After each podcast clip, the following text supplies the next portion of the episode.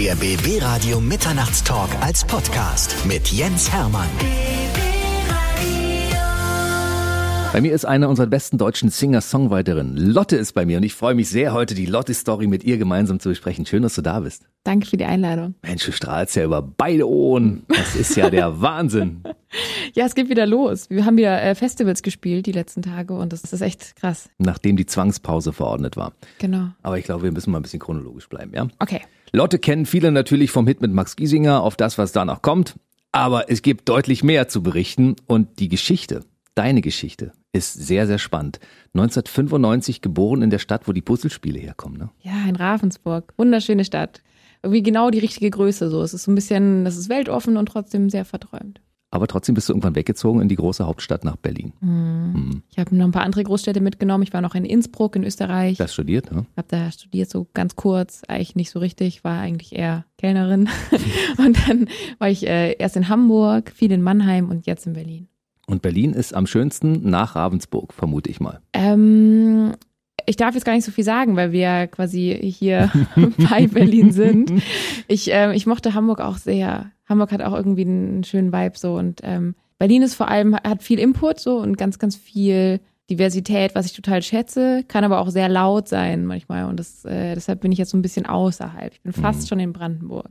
Das ist schön. Also wir sind ja die Metropolregion Berlin-Brandenburg. Ja. Das heißt, wir haben ja alles auf engstem Raum. Ja? Ja. Du kannst sie hier voll abgehen lassen, die Party, und dann gehst du raus, 100 Kilometer weiter sitzt im Wald und da ist ne neben äh, Vögeln und äh, Rauschen des Wassers nichts So mache ich so ein bisschen. Ich wohne jetzt da so ein bisschen außerhalb und mache dann so Ami-Style-mäßig, fahre ich dann morgens in die Stadt und dann arbeite ich den Tag über, dann fahre ich abends wieder heim und dann cool, sind wieder? Enten und Füchse und dann denkst du wieder so, ach guck mal, das Leben ist doch ganz Mhm. normal. Das ist fast so ein bisschen wie in Ravensburg. Ne? ja, genau. Du hast ja schon sehr früh angefangen, Musik zu machen. Wenn ich das so gelesen habe, denke ich, Mensch, wer ist freiwillig bereit, als Kind schon vier Instrumente zu lernen und Gesangsunterricht zu nehmen und so? Kommst du aus so einer musikalischen Familie? Wurde dir das aufgedrückt? Also nicht gezwungen, kein bisschen so. Es war schon der Wunsch von meinen Eltern, dass jedes Kind ein Instrument spielt. Und das musste man dann schon auch. Ähm, ich glaube, meine Mama ist ja Ärztin. Wahrscheinlich hat sie einfach gewusst, dass Musik die beiden Gehirnhälften sehr gut verknüpft. Ist Ja. ja auch so. Man wird sehr, sehr smart, intelligent durch, äh, durch Musik machen. Ähm, aber dass ich dann noch drei andere Instrumente spielen wollte, das war auf jeden Fall keine Pflicht, sondern einfach meine Liebe zu Musik, die ich dann halt sehr früh entdeckt habe. Durftest du die Instrumente selbst wählen? Ja, total. Also meine große Schwester hat Geige gespielt, das wollte ich dann auch, konnte ich nie, war immer furchtbar, war echt eine Qual für alle Ohren, meine, meine inklusive. Und ähm, ich habe mich dann ganz früh in die Gitarre verliebt. Ähm, ich war bei meiner Tante und meinem Onkel zu Besuch und äh, wir saßen da abends am Lagerfeuer und mein Onkel hat Gitarre gespielt und gesungen und das hat mich so berührt, dass ich dachte, okay, krass, das will ich auch. Und dann habe ich damit angefangen und nie wieder aufgehört. Seither schreibe ich Songs und, und singe und spiele Gitarre. Und wie ist es mit der Violine? Die äh, habe ich jetzt nicht mehr so viel. Gibt es noch eine Violine in deinem Leben? Nee, nee, nee. Gar, nicht mehr. Ich habe das dann, ich habe mit, glaube ich, mit fünf angefangen und mit zwölf aufgehört.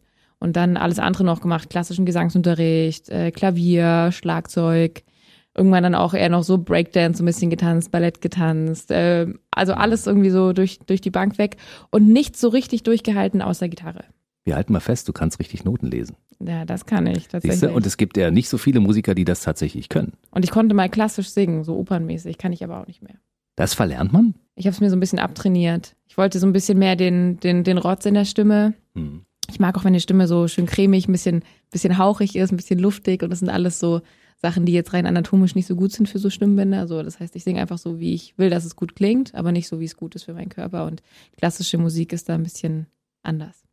Du hast laut deiner Biografie mit 13 deinen ersten Song geschrieben. Ja, Das ist schon ganz schön zeitig, oder? Das Da war ja, ich, kommt ja ja. gleich nach Mozart. Der hat ja auch so früh angefangen. und der war gar nicht mal so kacke.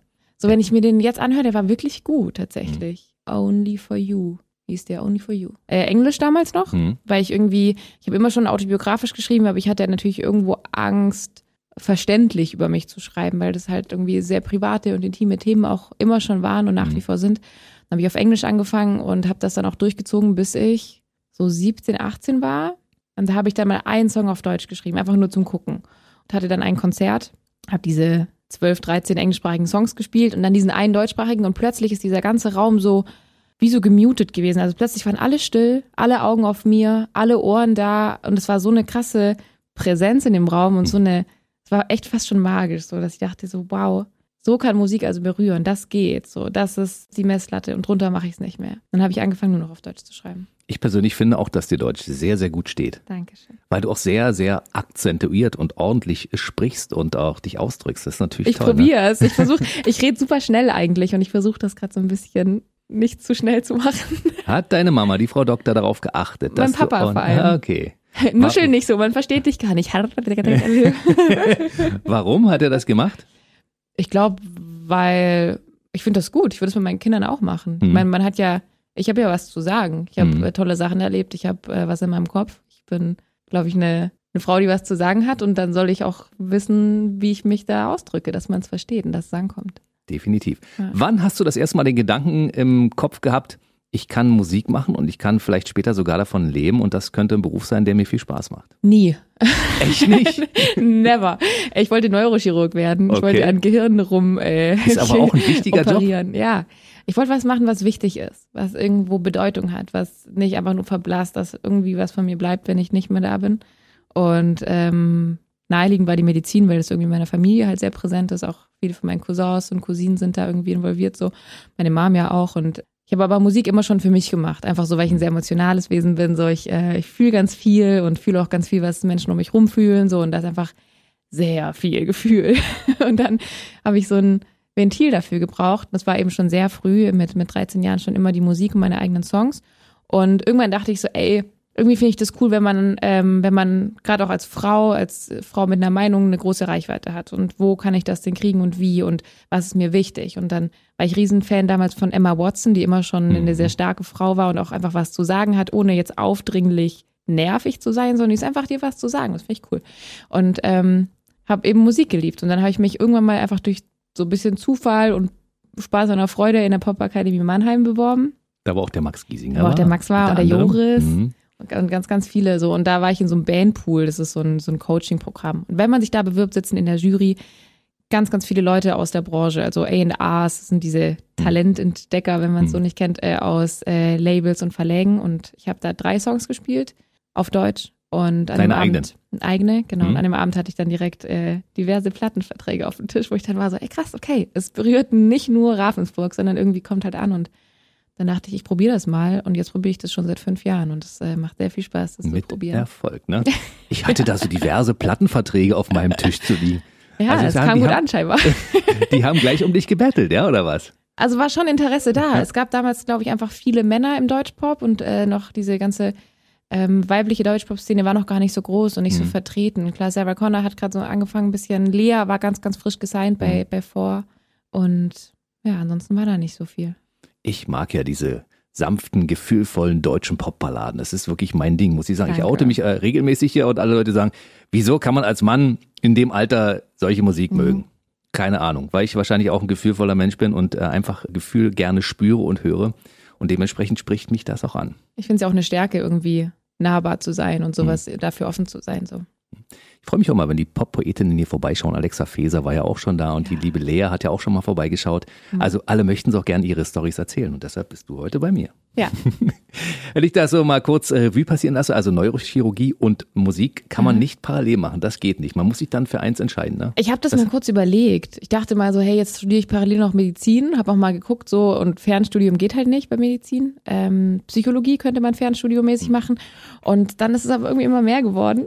so, dann kam auf das, was dann auch kommt und dann mehr davon und, und jetzt ist halt irgendwie ein Vollzeitjob, den ich total liebe und der auch in sich halt voll vielfältig ist. So, das ist ja nicht so, als würde ich den ganzen Tag nur Konzerte spielen oder Interviews geben. So, das sind ja schon zwei Sachen, aber dann kommt Studio dazu, dann kommt es dazu, dass ich ähm, Musik schreiben kann. Und dann habe ich die Musik geschrieben und dann geht es darum, wie will ich das visuell darstellen, was will ich für Bilder haben, was will ich für Videos haben. Das ist halt so vielfältig. Und das Tollste daran ist, dass man einfach unfassbar viele Menschen kennenlernt und der Horizont sich so krass weitet. So. Und ich habe das Gefühl, das ist, glaube ich, das, womit ich, wofür ich fast am dankbarsten bin. So, dass ich, dass ich total weltoffen werden durfte dadurch und ähm, sehr viel Verständnis und Akzeptanz für alle möglichen Arten von Vorlieben habe, so einfach.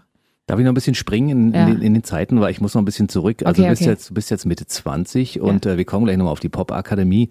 Aber als du mit 13 deinen ersten Song geschrieben hast, Da war das ja quasi der, der Start für eine große Karriere. Kannst du dich erinnern, wann du das erste Konzert von Menschen gespielt hast und die dann anschließend das auch gespiegelt haben, was du in dem Augenblick bei dir schon gefühlt hast? Ähm, War das in der Schule? ich hatte so. Schulband? Gab es sowas bei dir? Ich, nee, in der Schule nicht. In der Schule gab es eine Songwriting AG, die war auch sehr cool. Mhm.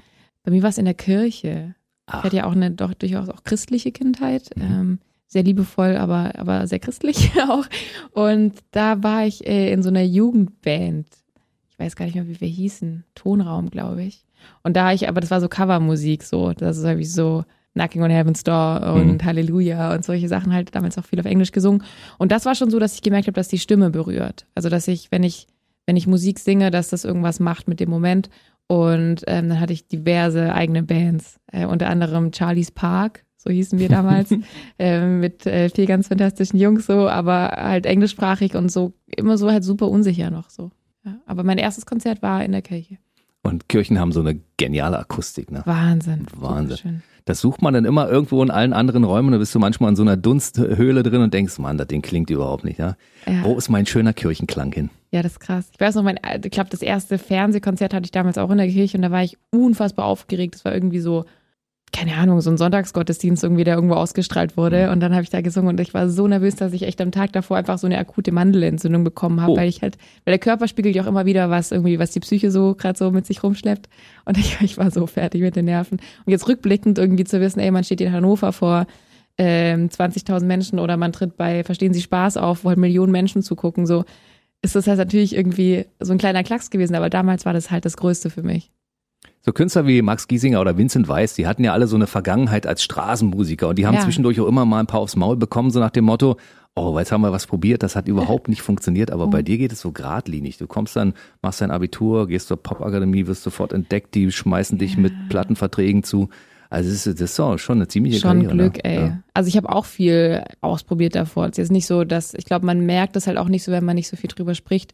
Natürlich hatte ich verschiedene Bands davor, aber ich habe es halt nie versucht, damit irgendwie Erfolg zu haben. So, das war Zufall tatsächlich. Und ich glaube, das ist auch was, wofür ich sehr dankbar bin, dass ich nach wie vor nicht den Druck habe, so, ich muss jetzt sofort Arenen füllen, sondern ich bin halt, ich mache das, weil, weil ich es mag, weil ich das Gefühl habe, es gibt den Menschen was Gutes und ich mache das so lange, wie ich es machen kann und ich hoffe noch ganz, ganz lange. Aber falls irgendwann der Punkt kommt, wo alle sagen, ey, deine Musik ist scheiße, dann bin ich mir trotzdem treu und dann mache ich halt was anderes. So. Also das ist irgendwie, ich bin da relativ entspannt. Hm. Du bist so gesettelt, weil du weißt, also, also theoretisch könnte ich immer noch Neurochirurg werden, beziehungsweise Medizin oder, äh, weiß ich nicht, Philosophie hast ja studiert, ne, oder, Ja. oder irgendwelche anderen Sachen noch. Ja. Ich kann immer, also ich könnte immer was anderes, aber ich muss ja nicht. Ich glaube, man Das findet, ich, ich habe, glaube ich, auch da schon echt so ein bisschen halt die, die, wie nennt man das, Resilienz oder einfach, ich, ich glaube, ich lasse mich schnell und gerne auch für Sachen begeistern. Mhm. Also ich kann mir echt vorstellen, dass ich irgendwann so, also ich hoffe, dass ich immer Musik machen kann, aber ich kann mir vorstellen, dass ich irgendwann so eine, so eine Tapas-Bar habe und dann ist es tagsüber ein Café und abends gibt's dann so guten Wein und Tapas und ich bin einfach da als, Cool. als Gastgeberin und habe halt so, so ein Café. Also das könnte ich mir auch vorstellen, auch wenn das dann, ich war lange in der Gastro tätig, so dass das Mhm. halt, dass es mich auch so glücklich machen könnte. Ich bin da, glaube ich, ganz, ganz entspannt und trotzdem ist halt, wenn ich zurückschaue auf die letzten 25 Jahre, so alt bin ich ja jetzt, äh, fast 26, dann ist das Einzige, was ich wirklich konstant durchzieht, die Musik. Das ist immer das, was mir am nächsten kommt und das ist das Einzige, was ich mache auch schnell zu, so ich, ich schließe mich schnell ein, wenn es so um Emotionen geht, ein bisschen Angst vor Nähe und so. Und das Einzige, was immer nur zu mir durchdringt, ist Musik. So, das ist der einzige, so äh, kitschig, das klingt Schlüssel irgendwie zu, zu mir. So, und deshalb, deshalb darf ich das nicht verlieren. Ich kann das nachvollziehen. Also bei mir wirkt Musik ganz genauso. Ja. Wenn ich traurig bin, höre ich Musik. Wenn ich Ja. glücklich bin, höre ich Musik. Wenn Ganz ich tanzen genau. will, höre ich Musik. Also Musik ist Ja. für mich, wenn ich ohne Musik leben müsste, würde ich eingehen. Ja, genau so, genau so. Deshalb, ja, voll. Und dann kamst du zur Popakademie. Und dann saßen da die großen Künstler, die man alle so von Bühnen aus dem Fernsehen und aus dem Radio kennt. Und dann setzt sich die kleine Lotte vorn hin und singt und alle sind sofort schockverliebt. Also das, äh, die Künstler waren da noch nicht. Es waren einfach so wie so äh, Talentagenten, also A&Rs, Artist and Repertoire nennt man das, aus der Musikbranche oder irgendwelche Verantwortlichen, irgendwelche Leute von Verlagen. Ganz viele Leute, die einfach eine Ahnung haben davon, was gerade gut ankommt und die natürlich da so hingehen, um so ein bisschen zu gucken, so, uh, was fliegt denn so in der nächsten Generation rum. Mhm. Und da gibt's schon viele, Provinz war zum Beispiel auch da, ich weiß nicht, ob du die Jungs kennst, Nee. ja, so ein bisschen Indie-Mucke auch, ähm, Rika, es sind ganz viele Bands, die da, äh, Joris war damals auch da, Mhm. die halt da mitgemacht haben und da so ein bisschen entdeckt wurden fast schon. Und so war es bei mir auch. Ich habe davor gespielt, unfassbar aufgeregt, hatte so meine äh, E-Gitarre dabei, habe mich hingestellt, bin fast umgefallen, habe es aber irgendwie geschafft, dann auch so diese Ruhe so zu entwickeln, so, ah, okay, alles wird Mhm. gut. Einatmen, ausatmen, Musik. So, und dann habe ich mich hingestellt und Du fehlst gespielt, einer meiner, also ein Song, den ich selbst geschrieben habe, als ich totunglücklich verliebt war in jemand, der eine Freundin hatte. Und noch zwei andere Songs. Und das war still im Raum und das war irgendwie auch so genau dieses, was ich halt von dem ersten Konzert kannte, wo ich mal deutsche Musik gespielt habe, so, dass es halt magisch war. Und irgendwie hat es scheinbar auch andere berührt, weil danach doch viele Lust hatten, einfach mit mir zu arbeiten und meinen so, ey, das, ich würde das gerne unterstützen, was du da machst. So, komm doch, komm doch mal nach Berlin, besuch uns doch mal. So, und das fand ich krass. Wir haben einen Stream, wir haben ja über 30 Streams, wo man sich musikalisch bedienen kann, je nach Ja. Gusto. Und äh, ein Stream heißt äh, Deutschpop, ne? Ja? Und da habe ich dich zum ersten Mal gehört und dachte, was für eine zauberhafte Stimme. Oh. Also ich gedacht, meine Güte, da muss ich doch mal, muss ich doch mal genauer hinhören. Ja. Und äh, Max Giesinger ist auch auf dich aufmerksam geworden oder Ja. wurde das, war das ein Deal der Plattenfirmen, die euch miteinander verknüpft haben? Nee, Ne? das, ich finde, über Plattenfilm funktioniert sowas nicht so gut. Ich habe das hier und da mal versucht, irgendwie, wo ich mit jemand arbeiten wollte, den ich toll finde. Über Plattenfirma, da, das geht da rein und da raus. Bei mir auch so. Wenn mich jemand über eine Plattenfirma anfragt, willst du mit mir arbeiten, bin ich so, ja, dann schreib mir doch einfach. Max war zufällig auch in Mannheim. Ein paar Wochen später, noch, also im Rahmen von diesem Bandpool, dann habe ich da ein Konzert gegeben und da war er da, weil die da geprobt haben. Und äh, dann standen die da abends mit dem Bier im Publikum und haben das sich angeschaut und er kam danach zu mir und meinte so, hey Lotte, wer bist denn du? und ich finde das gut, was du machst. Und ich habe hier in zwei Wochen in Hamburg so eine Show, wo mein neues Album rauskommt. Im, da kommen so tausend Leute und ich habe noch keine Vorband, hast du Bock? Hm. Ich war so, okay, krass, Hamburg, da war ich noch nie und alleine. Und dann bin ich da echt hochgefahren, alleine. Und habe dieses Konzert gespielt, habe in dem Rahmen ihn besser kennengelernt, sein Management, die dann auch mein Management gemacht haben, so. Und das war toll. Und plötzlich äh, war ich mit ihm auf Tour, dann auch den ganzen Sommer über. Der ewige Single. Und man unterstellt ja auch, wenn man googelt, sind Max Giesinger und Lotte ein Paar. Ja, das ist die große Frage, ne? Mhm. Ich mag, ich mag das eigentlich, da so ein bisschen Geheimnisse drum zu machen. Das ist dadurch, dass ich bin auch, glaube ich, mit sehr vielen Leuten liiert, wenn man dem Internet glaubt. Mhm. Und ähm, das kommt, glaube ich, durch die Nähe, die Musik kreiert, dass da so der Eindruck entsteht. Also mit Max habe ich ja dann irgendwann, wie du auch weißt, äh, den gemeinsamen Song rausgebracht. Und das war irgendwie Gerüchteküche pur dann. Ja. Willst du uns im Dunkeln lassen, ja? Ach so, ich nicht. Nein, ich bin nicht mit Max zusammen. Ich bin äh, Single und ich hoffe, ich finde irgendwann einen richtig tollen Mann. Definitiv wirst du den finden, da bin ich hundertprozentig sicher. Aber der Max als ewiger Single, also er, jedes Mal, wenn er zum Interview kommt, ich sage, wie ist dein Beziehungsstatus? Hm, Ich bin immer noch Single. Ich sag, Mensch, Max, was ist da, da los? Du lernst so viele Mädels kennen. Ja. Und er sagte mal, ja, ich weiß ja nicht genau, ob die an mir interessiert sind als Max oder wollen die den Giesinger, den Künstler. Ne? Das ist echt krass. Mhm. Ich habe auch auf jeden Fall das Gefühl, dass immer mit jedem weiteren Jahr in der Öffentlichkeit man sich so ein bisschen mehr verschließt für Mhm. so eine Option, irgendwie jemanden an sich ranzulassen. So schon. Aber Joris und du, ihr werdet auch ein schönes Paar gewesen. Danke.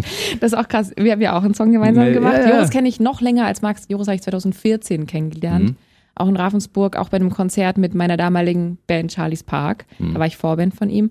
Und ähm, da habe ich das erste Mal so richtig krass deutschsprachige Popmusik gefühlt. Ich habe das gehört und stand vor der Bühne und war so, das geht? So kann das klingen? Mhm. So kann das sein?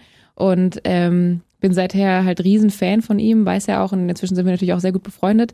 Wir sind auch nicht zusammen. Das ist schade. Leider, ja. Ich ne? finde, ich finde, ihn würdet- richtig gut. Mensch, Joris. Ich habe ihm das auch schon mal so- gesagt. So. Und was sagt er? Oh, ich bleib lieber in nee, wir sind, äh, wir sind äh, gute Freunde. Spaß, Spaß beiseite, wir sind gute Freunde. Mhm. Und das ist auch gut so, aber genau, das ist äh, krass, wie viel Nähe halt Musik kreiert. Und das ist auf jeden Fall das Video zu Home Again, der Song, den wir gemeinsam Mhm. gemacht haben, das ist ja auch, machten wir uns ja schon auch an. Also das Ja. hat auf jeden Fall auch Gerüchte gezogen, wo so Kommentare drunter standen, so, ey, wenn bei denen nicht, nichts geht, dann fresse ich im Besen und so. Also es ist schon, ja, ist auf jeden Fall viel, viel Nähe da, die Musik kreieren kann. Man, man kann Gefühle ja nicht spielen und es waren tatsächlich in diesem Video Gefühle zu sehen. Und wenn ihr sie tatsächlich gespielt habt, dann waren sie sehr gut gespielt. Ja. Wer käme denn noch in die nähere Auswahl? Mark Forster hat ja auch mal gesessen und hat Stein auf Bein geschworen, dass er Single ist. Und dann zieht er mit Lene ab, ne? Ja, ne? Die Das ist so heimlich. Zusammen. Und nur weil Nico Santos sich verquatscht hat. Hat er was gesagt? Nein, der hat das irgendwie, bei, durch ihn ist das irgendwie rausgekommen. Oh, shit. Ja, aber es wäre Krass. irgendwann sowieso offiziell geworden. Ja, sowas lässt sich nicht ewig verheimlichen. So ist das. Ja. Nee, es gibt auf jeden Fall viele interessante Männer in, in der Musikwelt, auf jeden Fall. Mhm. Aber ich glaube, wir alle sind auch so ein bisschen mit uns selbst beschäftigt. Das ist halt das Problem ganz Mhm. oft, was ich, was ich so, was ich auf jeden Fall sehe, dass wenn man dann so denkt, so, hey, wer bist denn du? Und dann sind halt irgendwie doch alles ein bisschen egozentrische Menschen, die auch alle sehr unsicher sind doch. Also ich glaube, man muss ja auch ein bisschen einen Knacks haben, mich inklusive, um so einen Job zu machen. So und ich glaube, so richtig Beziehungsmaterial ist da nicht dabei. Ich, ich glaube, dass es als Künstler allgemein sehr schwer ist, eine Beziehung Ja. zu führen, weil wenn du auf Tour bist und du spielst 220 Konzerte im Jahr und bist unterwegs in der Republik, in Österreich, im deutschsprachigen Raum, in, in der Schweiz oder so, Ja. dann ist man auch selten zu Hause. Das ist für so eine Beziehung wahrscheinlich auch nicht so förderlich. Ja, und ich glaube, das ist auch, ich glaube, mir wird's gut tun, jemanden zu haben, der, der ein bisschen mehr Ruhe mitbringt und ein bisschen weniger Craziness, weil Hm. verrückt bin ich genug so und ich bräuchte, glaube ich, eher jemand, der so ein bisschen, hey, alles wird gut, so, komm mal wieder runter. So, ist so. Ja. Irgendwann wird dir ein Rand Berlin vor der Tür stehen und du wirst sagen, ah, guck an. Ich ja? bin's. Ich, ah, da bist du ja. Endlich bist du da. du hast angefangen damals auf deinem YouTube-Channel äh, Songs zu veröffentlichen und, und äh, Ja. bist auf die Art und Weise einem großen Publikum schnell zugänglich geworden und alle haben gesagt, Mensch, die Lotte, die macht das aber toll. Krass, ich habe das gar nicht so, mit YouTube hatte ich gar nicht so auf dem Schirm. Ich habe mal so ein, zwei englischsprachige Songs damals rausgepackt, aber ich habe ich auch dann schnell wieder gelöscht, weil ich wieder unsicher war.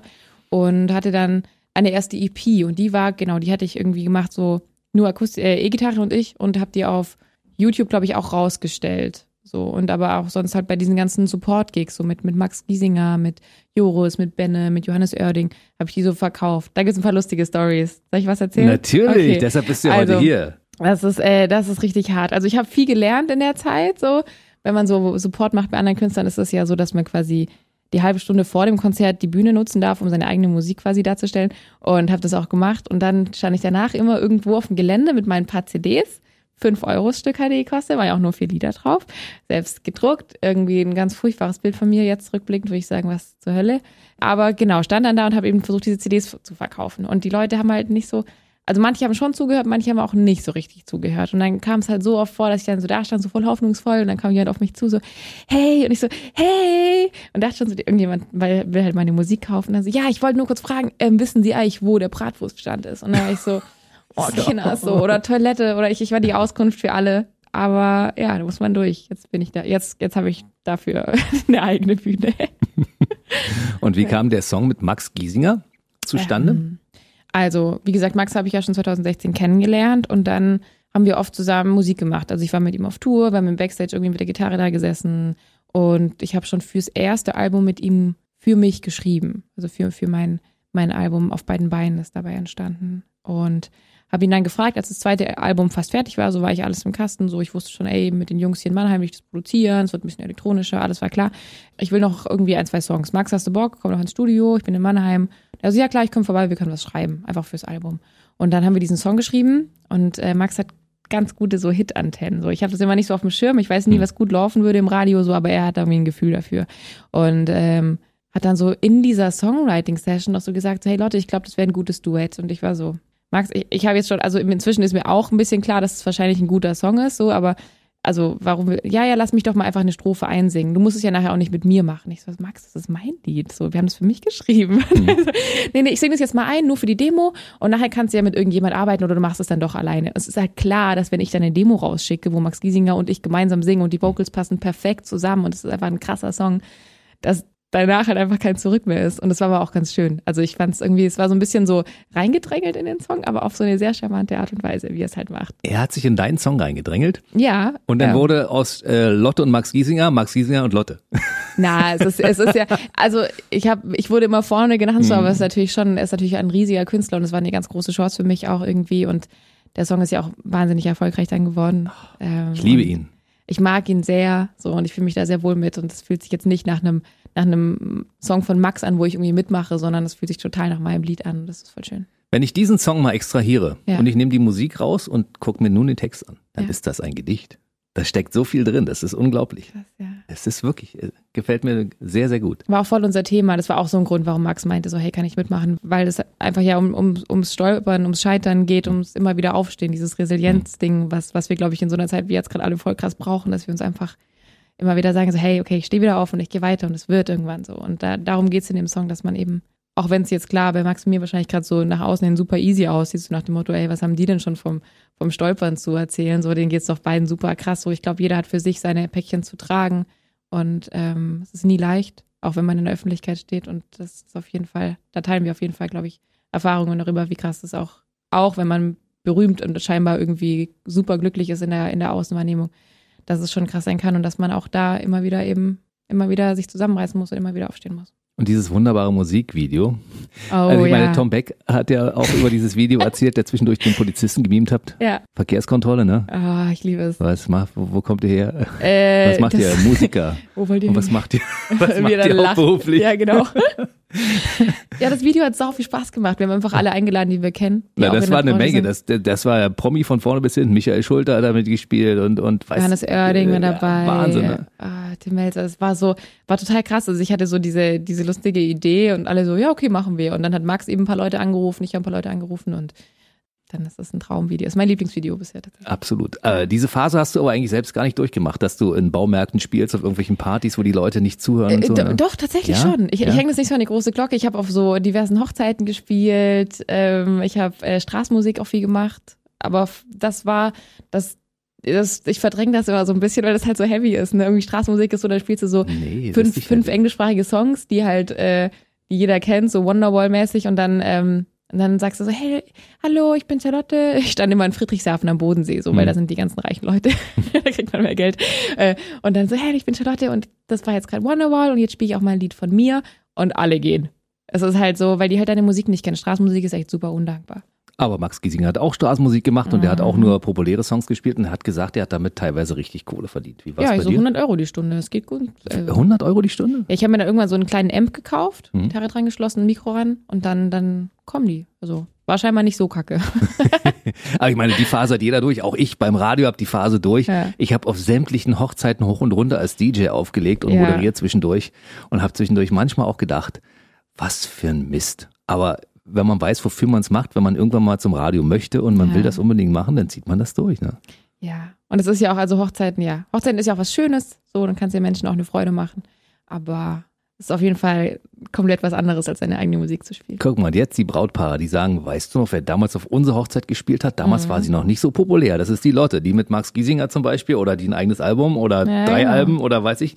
Ja, Äh, das erste Album war Querfeld ein 2017. Yes, Na, was. ist das für ein Gefühl, wenn man auf einmal den Weg geht und sagt, Plattenfirmen schlagen sich um mich und ich muss mir nur noch eine aussuchen und dann mache ich mit denen ein Album mit meinen Songs drauf.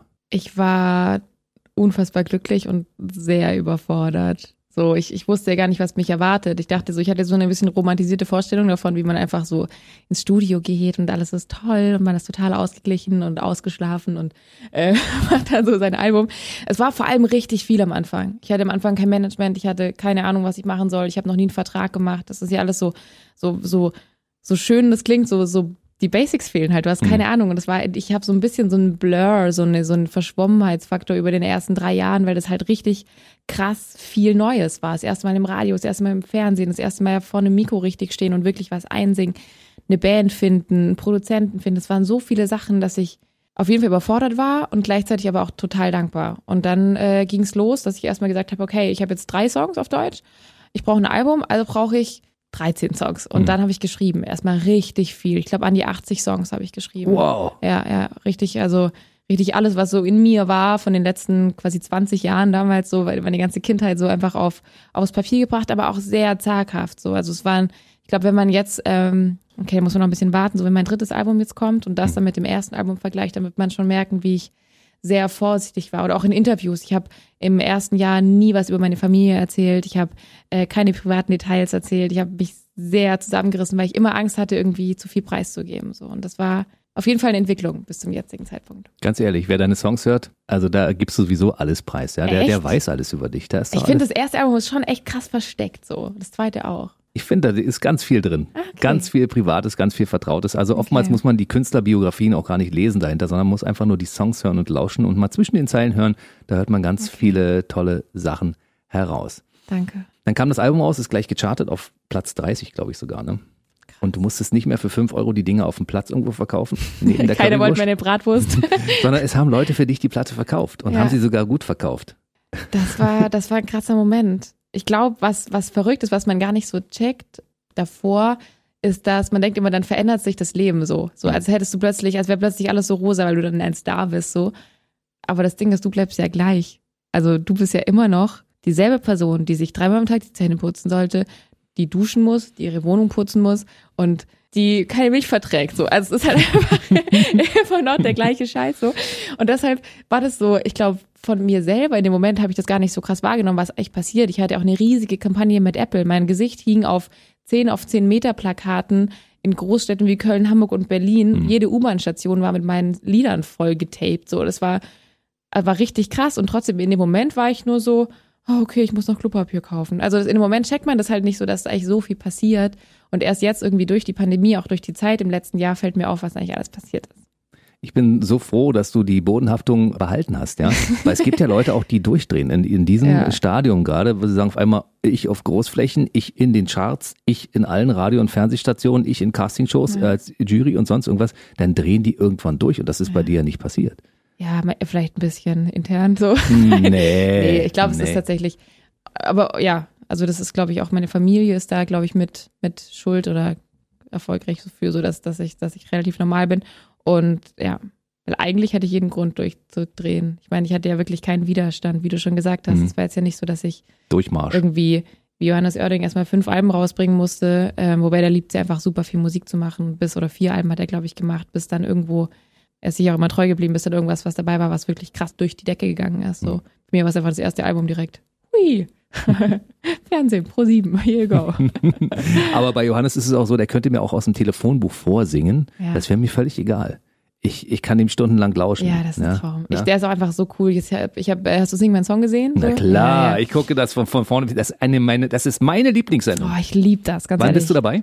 Äh, ich hoffe bald. Ja. ich rufe ich ruf die nochmal an. so, ich habe jetzt wieder ein Album. Nee, ähm, ich, ich liebe die Show total. Und ich finde halt, er hat das super krass moderiert dieses mhm. Jahr. Das war so, er ist super authentisch, er ist einfach er selber und trotzdem total smart und kann sich auch echt extrem gut ausdrücken. Ich finde, wie er redet, das, das äh, ja, und singt natürlich. Also ich kann sagen, Johannes Oerding ist so ein Typ zum Beispiel, da unterbreche ich meinen Urlaub, um mit ihm ein, ein Interview zu führen. Krass. Das mache ich tatsächlich, weil ich finde einfach großartig. Ich meine, hier kommen nur großartige Künstlerinnen und Künstler vorbei, deshalb bist du heute auch in dieser Sendung. Das ist völlig klar, ne? Aber bei ihm ist es einfach so. Ja, der ist krass. Zu Recht auch jetzt hier Fußball-Song und, und alles. So, das, ist, äh das ist ein Typ, der kann einfach alles. Ja, aber ich glaube, er ist auch super fleißig. Also man darf es auch nicht unterschätzen. Der ist auch, glaube ich, einfach richtig dahinter. Lass uns über dich reden. Okay, finde ich eine gute Idee. Ja, 2017, 2018 die ersten Tourneen das Gefühl, wenn du auf einer Bühne stehst und sagst, okay, jetzt bin ich das erste Mal nicht mehr Support, ich spiele meine eigene Tour und es mhm. sind Leute da. Das ist wahrscheinlich auch sehr geil, oder? Das war richtig krass. Das war, das war, man unterschätzt das total. Ich dachte, es wird einfach wie jedes andere Konzert, aber plötzlich sind da einfach Menschen und vor allem richtig viele, von denen du gar nicht wusstest, dass die dich kennen. Und äh, also richtig viele war damals so 250. das ist auf jeden Fall auch nochmal gewachsen. Aber damals war das halt krass. Da war so ein Club voller Leute. Wir hatten so eine Bühne, wo gerade so, also gerade in Hamburg, wir haben da in so einem ganz kleinen Schuppen gespielt, da hat gerade das Schlagzeug auf die Bühne gepasst. Es war so wenig Platz einfach. Und trotzdem waren halt einfach diese zwei, drei, vierhundert Leute da und haben jeden Song mitgesungen, von vorne bis hinten. Und das ja, ist, ähm, das ist, das war einfach nochmal viel krasser als alles, was ich davor erlebt habe. Und auch da wieder mega überfordernd die ersten Touren waren bei uns so Sprinter-Touren. Das ist halt so, du wachst halt morgens irgendwie um 6 Uhr auf, dann wird das Ding vollgeladen, das Auto mit allem, was mhm. man so hat. Man fährt dann acht Stunden über die Autobahn, kommt schon mega durch irgendwo an, Rückenweh, keine Ahnung, Kopfweh, übel vom ganzen Sprinterfahren, aufbauen, Soundcheck, kurz was essen, spielen, schnell ins Hotel, irgendeins, wo vielleicht noch irgendwelche versifften Wanzenbetten sind, so mhm. äh, am nächsten Tag total unausgeschlafen weiter, weiterfahren und so. So war die erste Tour, so richtig Rock'n'Roll. Also mhm. das war richtig, das war, das war heavy auf jeden Fall und trotzdem unfassbar schön. Also richtige Tour Rockromantik so. Muss man gemacht haben. So ein, ja. ja. so ein Rockerleben ist auch wichtig. Man muss, selbst wenn man die Touren spielt, ich mag das ja auch, wenn wir als Radiosender irgendwo ein Festival spielen und du kommst hin, nimmst dein Mikrofon in die Hand, gehst auf die Bühne ja. und machst einfach, ne? Ja. Das ist anders, als wenn du irgendwo hinfährst, vorher auch noch Boxen schleppen musst. Ja, das ist schon krass. Oder dann hast du irgendwie, gibt's halt nur so eine Backstage-Dusche und du gehst rein und die ganze Decke ist verschimmelt. So, mhm. das ist halt, das ist halt, das ist halt dann so am Anfang. und das fand ich auch damals schon eklig so, aber war halt so. Und, und jetzt natürlich ist man dann umso dankbarer, wenn man jetzt zum dritten Album halt einen Nightliner hat und irgendwie und halt ein guter Gin im Backstage steht. Dann denkst du so, okay, die verschimmelte Dusche, I got it. ja. Es ist ja klar, dass das zweite Album dann Glück heißen musste, ne? bevor wir jetzt gleich aufs dritte zu sprechen kommen. Boah, weil du hattest ja großes Glück, ne? Ja, ich habe aber lange nach, nach diesem Albumnamen gesucht. Ich wusste einfach nicht, wie ich es nennen soll. Ich habe dann irgendwie nach, nach dem roten Faden.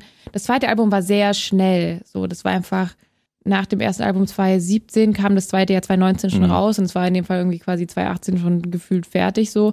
In dieser ganzen Hochphase, das erste Mal Tour, das erste Mal Studio, das erste Mal Interviews, das erste Mal Fernsehen, Fotos, Fremdwahrnehmung, wie sehen dich andere, wie siehst du dich selber? Also das sind halt richtig viele Themen, mhm. so wo, du mal, wo ich finde, man bräuchte eigentlich so einen so einen Mental Coach, der da steht und sagt, alles wird gut.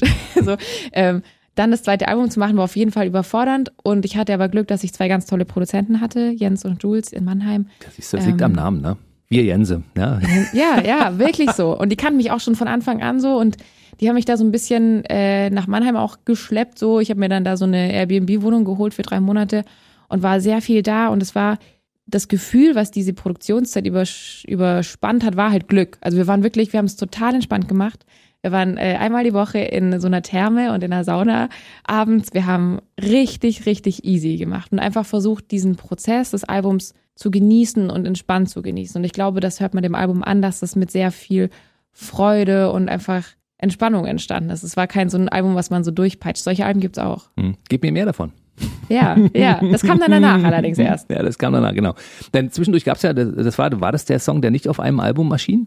Nee, ja, es gab äh, zwischendurch einen Song, der auf keiner Platte Farben. drauf. Farben ah, war es, genau. Das war auch toll. Da haben wir im Video, es ist quasi geht ein, ein Song darum, dass man jemanden findet, der einen nimmt, wie man ist. So mhm. im Video haben wir viel über oder über diese ganze Kampagne äh, lief viel über Transgender und eben die Akzeptanz davon, weil das irgendwie noch immer ein Thema ist, was für viele weird ist oder wo sie sich nicht mit befassen einfach. Und das war, das war in dem Rahmen. Und dann kam das Album Glück. Warum hast du den eigentlich auf keine Platte raufgepresst? Hatte das einen bestimmten Grund? Nö, einfach nicht nachgedacht. Keine Ahnung. nee, äh, der war da, so, der war für den Moment da, den habe ich auf Tour geschrieben, alleine auch und wollte ihn rausbringen, habe ich gemacht. Und war aber für mich irgendwie soundlich noch nicht dieses elektronische Synthi-Ding vom, vom zweiten Album und dann habe ich den einfach so gelassen. Aber bleibt noch ein Tag, das ist jetzt der Vorbote aufs dritte Album, nee, ne? der ist auch nicht offen. Krass, jetzt wo du sagst. Ver, ver, warum verwechsel ich das? Aber ähm, eigentlich habe ich gedacht, weil, weil wir noch nie gesprochen haben drüber wahrscheinlich. Ja. Also ich habe nach dem zweiten Album habe ich äh, drei Songs rausgebracht, die nichts mit einem Album zu tun haben. Das war einmal Mehr davon, was quasi die Sommerhymne zur Pandemie war. Mhm, genau. was aber tatsächlich gut lief so. In ähm, der Fernsehshow, ne? Ja, lief auch ganz viel mhm. äh, hier bei, wie heißt das, Big Brother oder mhm. weiß Gott wo. Mögen nach wie vor sehr viele. War so ein bisschen so ein, können wir das überhaupt rausbringen, weil Pandemie und dann mehr davon war so ein bisschen schwierig. so, aber hat irgendwie vielen Menschen Hoffnung gegeben mhm. in dem Moment. Dann kam Home Again mit Joris und dann kam jetzt noch oder kommt jetzt gerade äh, Bleib noch ein Tag was quasi eine Hymne an Crystal Waters ist. Und mm, die genau. hat auch nichts. Die ist ja so ein bisschen so 90s äh, Synth, was auch immer, House. Äh, mein Album wird anders, ja. Aber ich habe gedacht, das ist der Vorbote aufs dritte Album. Nee, nee, ich habe auch ganz versucht, das ganz klar zu kommunizieren, weil ich will nicht, dass jemand denkt, ich mache jetzt so ein, so ein House-Album oder so ein Dance-Album, mache ich nicht. Nee, aber du hast ein breites Spektrum halt. Das ist, ist das, was ich so denke und ja, fühle, ne? Ich finde also, das aber auch cool. Ja? Also, das ist so ein bisschen, ich habe ähm, da heute erst wieder drüber nachgedacht. Ich finde es krass, weil ich bin halt so früh in das Ganze reingerutscht gefühlt. Und es gibt ja viele Künstler, die auch erst mit irgendwie Mitte 20 oder Ende 20 anfangen, wirklich ihre Musik rauszubringen. Mhm. Und ich bin halt rein in einem Zeitpunkt, wo ich keine Ahnung hatte, was ich machen will genau. Ich habe einfach nur eine Gitarre gehabt und Texte so und Melodien. Und das ist ja die Grundlage. Und man kann jeden Song, egal wie er wie er geschrieben ist, nachher in jede Richtung produzieren. Und ich hatte keine Ahnung von Produktion. Ich wusste nicht, dass es so viele verschiedene Möglichkeiten gibt. Ich hatte einfach keinen Plan. Und deshalb bin ich jetzt immer noch gefühlt auf dem Weg oder auf der Suche nach dem, wie genau ich klingen möchte. Und das ist eine Entwicklung, die ich jetzt gefühlt so vor den Augen aller mache, was schön ist, was vielfältig ist, was aber natürlich vielleicht auch hier und da Verwirrung auslöst, wenn man denkt so, wieso macht sie jetzt denn das? Und hä, warum macht sie jetzt denn das? So, keine Ahnung. Guck mal, große Stars wie Madonna zum Beispiel haben sich ständig neu erfunden ja. und haben Dinge gemacht, von denen Leute gedacht haben, das macht die nicht. Also ja. das hätte ich ihr niemals zugetraut. Ja. Auch Michael Jackson früher auch. Die, ja. die haben Dinge gemacht, die man nicht erwartet hat. Und das ist ja bei dir, also ich würde nicht sagen, also ich erwarte das schon, weil ich ja dein Spektrum kenne. Ja. Aber wenn du so einen, so einen Ausreißer mal drin hast, ich finde das cool. Ja, ja, bleib noch ein Tag war auch so irgendwo ich wusste, am Anfang dachte ich auch so, hey, ich kann das auch nicht rausbringen. Es war so ein bisschen, wir haben den Song geschrieben, wir waren mega verkatert. Wir waren unfassbar. Von Gin?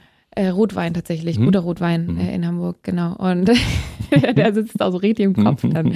Und an dem Abend schon, als wir quasi, das war der erste Abend, bevor wir am nächsten Tag ins Studio wollten, als wir da so äh, leckeren Wein getrunken haben und guten Käse gegessen haben, hatte ich diesen Ohrwurm von Crystal Waters. Mhm. Da, di, da, da, da.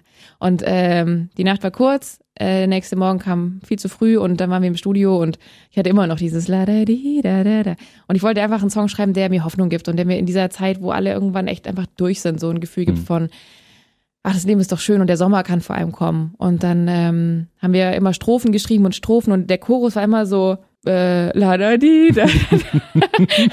und dann habe ich halt äh, dachte ich so, okay, ich frage sie einfach, habe Crystal Waters tatsächlich geschrieben über tausend Umwege, bis sie irgendwann dann selbst äh, gesagt hat, ja, Lotte, ich habe deinen Song gehört, ich finde es leider, die passt wunderbar da rein, du kannst das haben. So, und dann war ich so, okay, krass. Wenn so ein Weltstar dir das gibt, dann sagst Mhm. du nicht nein. Und dann habe ich es gemacht. Cool. Ja. Du hast Kontakt zu Crystal Waters. Gell? die E-Mail-Adresse. Du, die, hast die E-Mail-Adresse, hast die angeschrieben und hast gesagt, hallo, hier ist Lotte, ich habe hier eine Idee. Für Ich habe tausend Wege probiert, verlagsseitig, Label, Management, überall, nö, nö, nö, nö. Kann ich mir vorstellen. Die Weil es erklärt, ja blocken immer, die ne? auch ab, die Ja. beschützen natürlich auch den Song so. Na logisch. Und die beschützen die Künstler. Ja, Und manchmal wollen die Künstler gar nicht beschützt werden und sie werden trotzdem beschützt. genau. Und in dem Fall, irgendwann ist dann doch durch irgendeine, ich weiß nicht, wo genau es durchgesickert ist, ähm, zu ihr und sie hat sich dann gemeldet und gesagt, yo, you can. Krank, Das ist ja fast der Ritterschlag, ne? Ja, war schon, also schon Wahnsinn. krass so. Und der Song ist natürlich, fällt irgendwie voll raus, finde ich, wenn man sich so den Kontext anschaut, auch von der Musik, die ich bisher gemacht habe. Es erzählt so ein bisschen von meiner Angst nach Nähe, sehr versteckt so. Ähm, wenn man sagt, hey, bleib noch ein Tag, ist ja jetzt keine krasse Liebesbekundung. So. Nee. Bleib mal noch einen so. Tag. Kann ich länger bleiben? Nein, nur einen Tag. Nur eins. ähm, aber, aber ansonsten ist es vor allem ja einfach ein gute Laune Sommersong. So und äh, das ist was, was ich bisher auch noch nicht gemacht habe. Ja. Warum hast du denn so eine Angst vor Nähe? Weil du einmal, weil jemand dir dein Herz gebrochen hat und du Angst hast, das nochmal zu erleben? Ich glaube, ich habe ein Herz gebrochen. Das ist fast noch schlimmer, habe ich Mhm. das Gefühl manchmal, wenn man jemanden Schlechtes verletzt, Gewissen. dass man dann sagt so, ey, da will ich auf keinen Fall wieder hin, dass ich nochmal sowas mache. Und ähm, wahrscheinlich ist es eher das als andersrum tatsächlich. Das ist aber das Leben. Ja, ich weiß, scheiße, ne? Es kommt darauf an. Aber du musst das irgendwann auch mal zulassen, weißt du? Ich meine, wenn wir über Traumpaare im Radio erzählen wollen, dann müssen wir natürlich auch Traumpaare schaffen. Und wenn du immer sagst, nee, nee, einen Tag noch, okay, dann ist aber, dann gehst du bitte. Ja, ich, ich arbeite dran. Ich glaube, es wird auch. Ich, ich, ich bin dran. Jetzt brauche ich nur noch, jetzt, ich glaube, jetzt langsam bin ich bereit. Es muss nur noch jemand irgendwie da sein, der halt passt. Wird schon. Du wirst Ja. es merken. Ja? Wirst, das sage ich dir als äh, erfahrener, reifer, lebenserfahrener Mann, sage ich dir, es passiert irgendwann. Ja. Okay. okay. Und bis dahin konzentrierst du dich halt auf die Dinge, die du gern machst. Zum Genau. Beispiel auf Songs schreiben. Und ähm, jetzt erzähl uns ein bisschen was über Album Nummer drei. ah, ich will noch gar nicht so viel sagen. Ach doch, ein bisschen. Deshalb bist du ja heute hier ein bisschen. ein bisschen. Es ist ja noch nicht mal fertig. Ja, du ich bin ja mittendrin. Also, was ich sagen kann, ist, ich habe mich, glaube ich, noch nie so krass und so direkt und so ehrlich mit, mit auch heftigeren Themen befasst, mit Sachen, die mir in meinem Leben passiert sind, die mich auch zu dem gemacht haben, wer ich bin. Mhm. Und das geht über ganz viele Themenbereiche. Ich will jetzt wirklich nichts Konkretes sagen, aber es ist auf jeden Fall lauter und düsterer als bisher. Und da freue ich mich drauf. Man traut dir gar nicht zu, dass du düstere Dinge in deinem Oh, Leben erlebt doch. hast. Echt? Ich habe auch eine dunkle Seite, ja klar, hat da jeder. Guck an. Also wenn du für bestimmte Alben statt 13 Songs, die du brauchst, 80 Songs in der Schublade hattest, Mhm. dann hast du ja, einen, sagen wir mal, einen, einen relativ großen Überschuss. Sind davon Dinge noch äh, von, von den Jahren davor, die jetzt aufs neue Album mit draufkommen? Nee, das nicht. Ich habe nichts äh, quasi recycelt beziehungsweise nochmal neu aufgefasst. Irgendwie ist für Musik für mich auch in dem Moment so richtig und äh, manchmal denke ich da im Nachhinein irgendwann auch so, oh nee, das will ich dann doch nicht mehr. Ich weiß es auch nicht, wahrscheinlich jetzt würde ich auch nicht mein erstes Album wieder so machen. So, da hätte ich jetzt auch andere, andere Ideen zu den Songs, auch zur Produktion, zu, zu Songwriting. Und so ist es immer noch auch mit den Songs, die ich damals geschrieben habe. Die waren für damals genau richtig.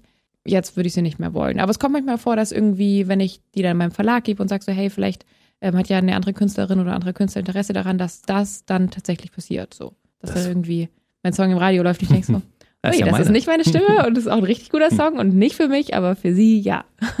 Das äh, wollte ich mich gerade fragen, wenn man so viel, sagen wir mal, für die, für die Retorte produziert. Ich, Mhm. ich könnte mich ja von, von Zeug nicht trennen. Wenn ich irgendwelche guten Sachen mache, möchte ich das nicht weggeben und ich Ja. möchte es auch nicht wegschmeißen. Ja. Weil ich meine, die Zweitverwertung für andere Künstler ist ja natürlich eine schöne Geschichte. Für wen schreibst du denn so? Äh, Ich habe für viele schon geschrieben. Es gibt einen Song, den ich ähm, angefangen habe zu schreiben, der dann eine Single von Glaspernspiel geworden ist. Mhm, die waren auch vor Immer kurzem da. hier. Ja, du warst immer da, immer da, immer da. Das ist von, ah, guck Das an. habe ich mitgeschrieben. Sieht man auch, wenn man Spotify schaut. Genau, das hatte ich. Ja, will ich jetzt gar nicht so, so viel dazu sagen. Die haben da auch danach natürlich was noch für sich so geändert und mitgeschrieben und so. Aber das war, das war mal ein Song, den, den ich auch geschrieben habe. Noch andere große Namen, die wir vielleicht von dir erfahren können? Ich weiß gar nicht, was davon rausgekommen ist. Ich habe auf jeden Fall viel mit Leuten richtig geschrieben, also im Studio dann. Ich war mal mit äh, Joel Brandenstein zum Beispiel. Ah, ich, will, ich weiß nicht, was davon kommt. Ich war mit Jen Biedermann im Studio. Mhm. Ähm, Genie. Mhm. Genau. Also aber ich weiß, ich muss mal gucken, ob da überhaupt was von rauskam. Ich glaube gar nicht so viel. Ich habe äh, Best of Us mitgeschrieben, diese, dieser große, Von wir? genau, wir Mhm. heißt der, genau. Mhm. Da war ich auch quasi ganz mit im Writing-Team mit dabei. Das ist irgendwie cool. Ich mag das, Songs zu schreiben, die gar nicht nur bei mir dann enden, weil da, irgendwie ist man leichter. Ich will das auch noch mehr machen, glaube ich. Auch für andere Künstler schreiben, auch mit anderen Künstlern gemeinsam schreiben für sie, weil man dann nicht so, bei mir bin ich immer so krass verkopft und es muss alles genau perfekt sein so und ich glaube, dass man da so ein bisschen mehr loslassen kann, einfach nur Input geben kann. Was kannst du dann deinen Fans sagen? Wann wird dann Album Nummer drei erscheinen? Noch im Jahr 2021? Nee, Erst glaub- im nächsten Jahr, ja? Nächsten. Ich glaube, Mhm. dass wir dieses Jahr ähm, mit Songs davon kommen und ich glaube, dass die auch sehr klar zeigen, wo die Richtung Mhm. hingeht. oh, ich freue mich so. Das ist so geil. Das ist so schön. Das ist so richtig so wie so, so eine Überraschung vorbereiten. So wenn man so weiß, ey, jemand hat Geburtstag und man kauft so voll die coolen Geschenke. So fühlt Mhm. sich das gerade an. Ähm, wir werden dieses Jahr was bringen, aber äh, das Album kommt, denke ich, erst nächstes Jahr. Also, als Johannes Oerding das letzte Mal hier war, Ja. hat er verraten, dass er mit einem großen deutschen Hip-Hop-Künstler zusammen einen Song machen will. Uh. Und ähm, ich sah, besteht ja aus vier Buchstaben der Name, ja. Da hat er damals verraten, dass er mit Sido was macht. Ah, ne? Ähm, und ja, genau. Und äh, es gibt ja Leute, die immer in dieser Show etwas verraten, was sie woanders noch nicht verraten haben. Also gib uns mal Ah. ein bisschen was, dass äh, alle Fans wissen. Ah, darauf kann ich mich freuen. Das ist noch nicht in, in Stein gemeißelt. Deshalb, wenn ich jetzt was verrate und dann passiert das nicht, Dann sind alle dann wäre das schade. Mhm. Ja, Na gut. sorry. Dann reden wir jetzt über Castingshows. Okay. Dein Song auf Kika. Ja. Ja, es waren ja schon einige Leute hier, die auch in, der, in den Sendungen da mitgearbeitet haben. Bürgerlass Dietrich zum Beispiel Mhm. oder auch die Mieze. Quasi Jury-Kollegen von dir. Wie bist du dazu gekommen, in einer Jury zu sitzen und Kinder sich anzuhören und zu Mhm. sagen, du bist Talent und du nicht? Ich glaube, ich habe ein großes Publikum so an Kids. Einfach, ich glaube, viele meiner Fans sind auch jung hier und da. Und ähm, die Boys und Girls von Kika haben mich einfach angefragt. Also die haben gesagt so, hey, hier wird irgendwie ein Platz frei in der Jury und wir können uns gut vorstellen, dass du das machst. Und dann war ich erst so, okay, krass, kann ich das überhaupt? Und worum geht's da? Und vor allem in der Sendung geht's ja auch darum, Musik zu bewerten und das finde ich mega schwer, weil wie viele Künstler wurden erst nach ihrem Tod entdeckt und man hat dann gesagt so, boah, das ist ja großartig. Und wie soll ich denn von einem, von einem Kind, was dann mit seinem ersten selbstgeschriebenen Song ankommt, sagen können, ja, das ist gut oder schlecht, das geht ja nicht so. Und dann ähm, habe ich aber gedacht, okay, ich probier's und äh, ich gehe da jetzt quasi in der Bewertung, in der Bewertung einfach nach Gefühl und guck, was mich berührt. Und es ist wirklich super cool, weil die Kids einfach mit einfach in, so mit so einer Naivität und auch so einer Frischheit da reinkommen, die ich bei meinen ersten Songs mit 13 auch hatte, die einfach sagen so, nee, mein Song hat keinen Chorus und da wiederholt sich auch nichts. Und dann bist du so, okay, ähm, ja, kennt man so nicht, aber mach doch mal so. Und das ist halt voll schön. Also einfach, es ist sehr, sehr erfrischend und gibt auch mir irgendwie so eine, so eine Leichtigkeit und Inspiration. Und äh, bald geht's wieder los, bald kommt die zweite Staffel. Mhm. Und du bist wieder mit in der Jury drin. Ja, ich freue Mhm. und die Kids freuen sich auch. Mittlerweile bist du da gesetzt in der Jury. Mhm. Was ich so schwer finde, wenn man da bei Kindern in der Jury sitzt, denen dann vielleicht, wenn man von einem Song nicht so überzeugt ist oder von einem Künstler zu sagen, durch die Blumen, dass das nicht so toll ist und die noch ein bisschen daran arbeiten müssen. Ich finde nichts schlimmer als enttäuschte Kinderaugen, weißt du, wenn du Ja. äh, guckst und dann, die haben sich so viel Mühe gegeben, haben sich dabei was gedacht und dann äh, geht das Ding in die Hose. Mhm. Das ist krass, aber ich glaube, man kriegt das, also man kriegt ja jedes Feedback konstruktiv verarbeitet. Und ich glaube, so richtige Kritik kann man vor allem geben, wenn die Grammatik einfach äh, falsch ist. So viele Kids schreiben auch auf Englisch und können eigentlich nicht so gut Englisch. So, da kann man sagen so, hey, ich glaube, es wäre wichtig, dass du an den Text nochmal rangehst. Oder wenn einfach überhaupt gar kein Gefühl vermittelt wird, kann man sagen so, ich habe gerade ein bisschen Schwierigkeiten, irgendwie das Thema zu verstehen. Geh doch mal in dich und versuch rauszufinden, ob du wirklich ganz ehrlich schon warst oder ob du vielleicht irgendwie da auch vielleicht dir selber ein bisschen was vorgaukelst oder dem Publikum. Ich glaube, dass Authentizität immer gecheckt wird. Ich glaube, man kann langfristig keinem was vormachen. Das ist der einzige Weg, finde ich, äh, Musik zu machen, indem man ehrlich mit sich und mit der Welt ist so. Und lauter solche Sachen kann man dann sagen und dann, dann verstehen die Kinder das in der Mhm. Regel auch. Und viele bewerben sich auch wieder und sagen, okay, ich habe das Feedback vom letzten Jahr verstanden. Ich tue jetzt nicht mehr so, als wäre ich Eminem, sondern ich bin jetzt halt ich und ich erzähle jetzt darüber, wie es gerade für mich war, dass mein bester Freund hinter meinem Rücken über mich äh, gelästert hat. So. Und das, das ist halt viel äh, authentischer, als zu sagen, ja, und ich fahre mit meinem Benz aus der Garage. Ja, du bist zwölf, du hast keinen Führerschein. also so, weißt du, so, ja. Also das äh, erweitert auch ein bisschen, so ein bisschen den Horizont, wenn man sowas Das ist macht. Ne? total schön. Die Das ist sehr, sehr bereichernd, ja. Das heißt, du bist dann irgendwann auch fit für die anderen Juries, für The Voice of Germany oder ähnliches. Ich fände es total toll. Also ich, ich mag alle diese, diese Plattformen. Ich, ich finde es bei manchen Sendungen ein bisschen schade, dass sie inzwischen sehr kurzlebig sind, aber ich glaube, das liegt einfach an, an unserer digitalen Welt, dass einfach alles, Hm. was, egal wo man es rausbringt, einfach ganz schnell wieder, wieder out ist und so diese großen Castingshows, wo so eine, so eine ähm, Kelly Clarkson oder eine Leona Lewis irgendwie entdeckt wurden, die halt dann Weltstars wurden oder so das, oder Mike Singer war ja auch einer der ersten noch, Mhm. die, der jetzt wirklich dann auch langfristig quasi erfolgreich ist in seinem Genre. Sowas gibt's halt nicht mehr so richtig. Und das finde ich ein bisschen schade manchmal dran, aber ich glaube trotzdem für viele ist es ein Sprungbrett in eine Welt, das man auch nutzen muss. Ich glaube, gerade so The Voice oder sowas, da singen wir ja fremde Songs. Und ich Mhm. glaube, man muss da schon schlau sein, danach zu sagen, okay, wie stelle ich mich auf, dass ich nicht einfach nur die bin, die da irgendwie ähm, One of Us gesungen hat, so, sondern ich muss jetzt halt schnell meine eigene Musik oder meine eigene, meine eigene Marke auch finden. Hm, Ich glaube, es ist ein gutes Sprungbrett für, Ja. für einige Künstler, die das geschickt anfangen. Ja, genau. Äh, hättest du, wenn, wenn du gefragt worden wärst und das ein paar Jahre früher gewesen Mhm. wärst, auch teilgenommen als Sängerin, als Talent sozusagen? Ich glaube, ich hätte nicht bei einer Castingshow mitgemacht, weil ich sehr schüchtern war Mhm. und weil ich, oder für mich ist es ganz wichtig, dass ich das machen kann an Musik, was, was ich auch schreibe. Also ich sehe mich nicht als Performerin oder als Sängerin, sondern als, als Künstlerin und Songwriterin, die auch eine, eine Message hat und auch das, das irgendwie ausdrücken möchte. Und ich glaube, einfach nur in meiner Stimme anzutreten, wäre dann nicht das Richtige für mich gewesen. Also dann doch die Juryrolle. Genau. Lass uns mal über das zurückliegende Corona-Jahr so ein bisschen reden, Yes. weil die meisten Künstler, die hier waren, sind relativ gut durch das Jahr gekommen, Mhm. Trotzdem sie keine Auftritte spielen konnten. Mhm. Die haben dann Songs geschrieben, die waren in irgendwelchen Fernsehformaten. Wie war es bei dir? Es ist schön, dass es anderen auch so geht. Ich fand es gar nicht so schlimm für mich selber, weil ich halt echt im Studio sein konnte. Ich konnte vor allem mal runterkommen nach vier Jahren Marathon. Es war so richtig so, ah, okay, das bin ich also und alright, ich muss wirklich lernen, gesünder und regelmäßiger zu essen, weil ich halt einfach mega viel Gewicht verloren habe, auch in der Zeit davor und so. Also einfach so Basics, wo ich dachte so, ah, okay, guck mal, man muss ein bisschen auf sich aufpassen in so einer Welt Mhm. und deshalb war das gut und dann habe ich erstmal ein bisschen Pause gemacht, war viel bei meiner Familie, habe auch quasi ein halbes Jahr überhaupt gar kein Social Media genutzt, was für viele Fans verwirrend war, habe ich jetzt rückblickend auch gemerkt, so dass da oft die Frage kam, so hey, Was geht's los? dir gut, Mhm. bist du irgendwie krank, ist irgendwas passiert, so, wir haben uns Sorgen gemacht. Ich habe einfach mir die Zeit genommen, klarzukommen so und ähm, dann angefangen am nächsten Album zu arbeiten, war sehr viel im Studio, habe Motorradführerschein gemacht. Na, Ich kann langsam an. kochen. Du kannst langsam kochen. Es wird, ey, ich habe mich echt, so, es war wirklich furchtbar. So die, die zwei, drei Jahre davor äh, zwischen Tour-Catering, wo du einfach alles hingestellt bekommst, ne, irgendwie so auf Festivals oder auf der Tour und dann nach Hause und zu Hause entweder Lieferando, was richtig auf den Geldbeutel geht, so auf die Zeit, oder Fünf Pas- Minuten Terrine. Pasta Pesto. Kein Scheiß. Furchtbar. Ganz schlimm. Ja. Jetzt kannst du schon gute Sachen kochen? Es wird besser. So, ich bin ganz gut in so Thai-Curry-Sachen. Ähm, Mhm. Lecker. Of Ofengemüse geht auch immer. Mhm. Pasta nach wie vor, aber Dazu so einen eine gute Rotwein? Tomatensauce. Ja, Rotwein zum Kochen, aber also nicht ins Essen, sondern du weißt ja. Als Kochwein, als Ja. Begleitung sozusagen. Begleitwein. ja. Oh Mensch, da ich richtig Bock schon wieder. Mensch, ich Wenn wir fertig sind, darfst du kochen. Aber erst, wenn wir durch sind. Wir haben noch ein bisschen was zu besprechen, bevor du Okay. gehst. Okay. Und zwar wollen wir natürlich noch wissen, was mit der großen Tour wird. Also 2022, du bist auf Nummer sicher gegangen, hast gesagt, jetzt hast du 21 ein bisschen was gespielt und es kommt auch noch ein bisschen was, aber die große Tour Genau. ist 22. Ne? Genau, wir haben die ja zweimal jetzt quasi verschoben. Wir hatten sie eigentlich jetzt äh, im Frühjahr 21 gespielt und es war jetzt ja doch eben aufgrund der ganzen Situation nicht möglich.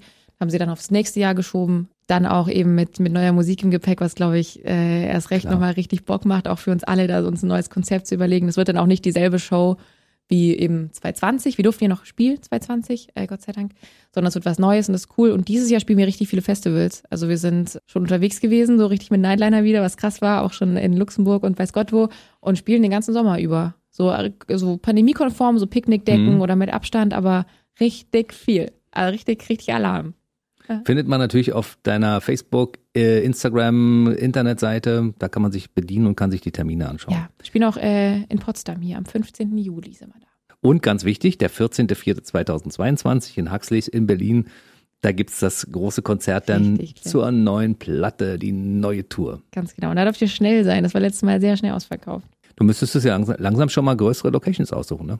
Ja, also so langsam wächst das. Mhm. Also wir machen jetzt nochmal so wie, man weiß ja nicht so richtig, wie Menschen sich trauen auch nach, nach der Pandemie irgendwie. Das ist auch so ein bisschen zaghaft alles.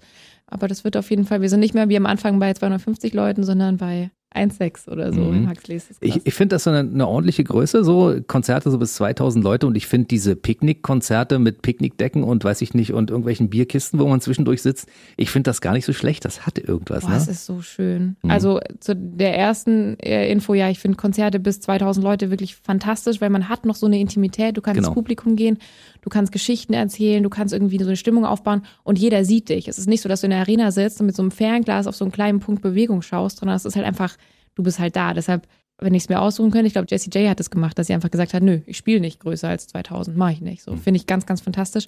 Und diese Picknickkonzerte sind der Wahnsinn. Ich hatte richtig Schiss davor. Ich dachte so, wow, und dann sitzen die da und stopfen sich Pommes rein oder so. Ist aber nicht so. Die Leute sind voll da, sind auf ihren Picknickdecken und es ist halt nicht so tanzen wie so erste Reihe, jemand kippt dir Bier in den Nacken, sondern es ist so tanzen wie so Hippies. So, du kannst halt einfach Arme aufmachen, du kannst richtig, du hast richtig Platz und das, äh, das ist gut. Das ist gut. Also dadurch, dass ja auch zwischendurch Stillstand war, freut sich natürlich jeder über jedes Konzert, das irgendwo stattfindet. Ja. Und insofern ist das schon geil. Und wenn du dann noch Platz ringsum hast, was du normalerweise ja nicht hast, dann ist das wirklich ein unschätzbarer Vorteil. Und das Gute ist, ich darf ja trotzdem runtergehen. Ich kann zwischen den Picknickdecken rumlaufen. Das ist gut. Ja.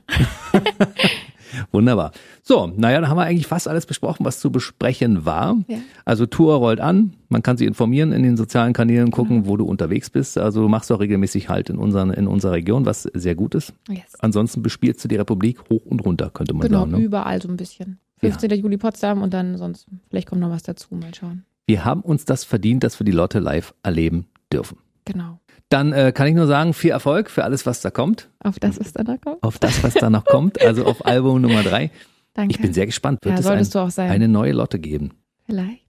Mann, ey. Ich habe es versucht, Leute. Ich wollte ihr ein paar Geheimnisse entlocken, aber Ist doch viel schöner, wenn man sie- nicht weiß, was man kriegt. dicht. Ja, ist so, ich habe die Geschenke immer schon geliebt. Mein Bruder hat mir sowas immer geschenkt. So riesen Kartons, richtig viel und dann einfach ist dann nur Luft drin oder eben Zeitungspapier und dann so ein ganz kleines Päckchen und das ist dann das ist dann das Geschenk. Und das ist oftmals etwas sehr Besonderes. Das stimmt. Mhm. Da hat dein Bruder etwas sehr Weises getan Ja. und also deshalb freuen wir uns auf das, was noch kommt. Also mir hat's viel Spaß gemacht. Dir auch? mir auch sehr. Danke für die Einladung. Liebe Echt. Fans, verfolgt bitte die Lotte in den sozialen Netzwerken. Du hast ja auch bald Geburtstag. Ja. Am 14. Juli bist du 26. Oh Gott. Wieso? Oh Gott, das ist doch schön. 26 ist ein tolles ja, aber Alter. das ist so ein Alter, ich dachte, dass ich vielleicht mit 24 mal Mama werde oder so. Früher dachte ich, dass ich so ganz. Wolltest Ja. du in dem Alter schon Mama werden? Mhm. Gut, ich bin mit 24 Vater geworden. Also insofern, Guck. ja, guck an. Mega, ich fand das toll. Ich wollte immer eine junge Mama sein. Und jetzt bin ich 26, ich habe keinen Freund. Naja, dann kannst du mit 27 ja Mama werden oder mit Wow, 28. direkt. so, hallo, willst du mich kennenlernen? Ich sag's dir aber gleich, ich will direkt Kinder. cool. Wie viel denn? Äh, Okay. Gut, guter Abschluss von, von dem Gespräch, finde ich super. Wenn wir uns das nächste Mal wieder treffen, dann reden wir mal, ob deine Familienplanung zum Abschluss gekommen ist und ob du Ja, jemanden kennengelernt hast. genau. Ich drücke auf jeden Fall so alle Daumen, die ich habe. Zwei und die sind richtig groß. Ja? Also Danke. toi, toi, toi. Lotte war aber heut, heute bei uns im BB Radio Mitternachtstalk. Wir sehen uns wieder. Auf jeden Fall. Bis dann, Jens. Bis Dankeschön. dann. Ciao. Der BB Radio Mitternachtstalk. Jede Nacht ab 0 Uhr. Und der neueste Podcast jeden Mittwoch.